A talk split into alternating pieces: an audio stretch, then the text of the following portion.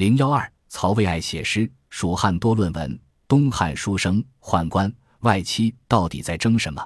假如你有幸穿越两千年，回到东汉中后期的洛阳城，当街碰上那些冠金招摇的知识青年时，可千万长个心眼，别随便跟人谈论诗歌，因为你有百分之九十七以上的概率会被当成斯文败类，遭到白眼、嘲讽，甚至是殴打。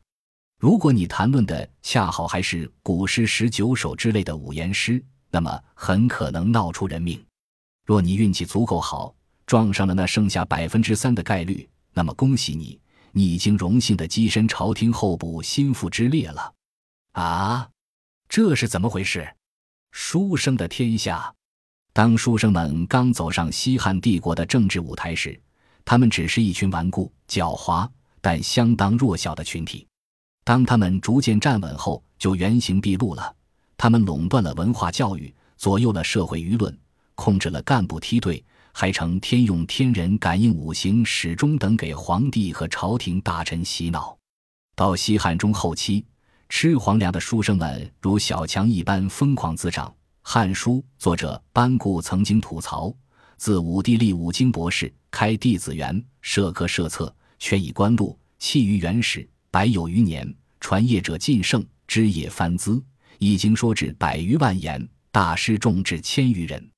有些所谓的大师更是超级话痨，仅就《尚书》中曰“若击鼓”这四个字，就能演绎出三万字的讲义来。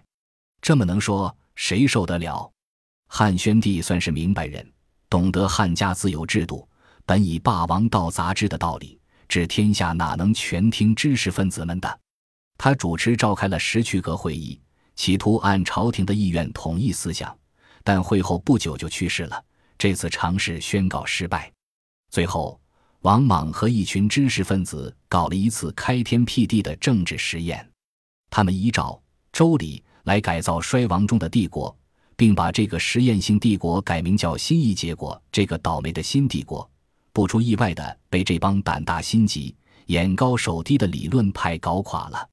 重整河山的汉光武帝刘秀迟疑欠，长一智，不敢再相信书生。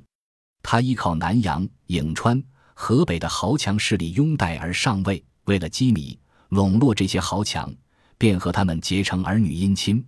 刘秀不敢触动业已根深蒂固的豪强势力，只好让他们以血统参股的方式来共享帝国的最高权力。但汉光武皇帝的妥协。从一开始就给东汉帝国埋了雷，皇位仅仅两传之后，这些姻亲舅爷们便反客为主，靠挟持外甥而成为帝国的实际主人。外甥皇帝当然也不服气，又依靠身边的宦官发动反击，从舅爷手中夺回权力。东汉中后期的历史就是一场外戚和宦官轮番把持帝国权柄的乱战。这场乱战中，业已靠边站的书生们只能跑跑龙套，当权派虽然偶尔也邀请他们入朝参政，但他们可不敢再像西汉一样以天人感应、五行始终等为词忽悠皇帝退位让贤。他们现在的日子并不怎么好过，但书生们胸中有伟大的理想，他们中的佼佼者继续刻苦钻研传统政治理论，著书立说，广收弟子。思乡授受，朋比牵引，遂逐渐上升为学法世家，子孙世代相继把持着对经书文艺的阐释权。这就与中世纪欧洲僧侣所扮演的角色差不多了。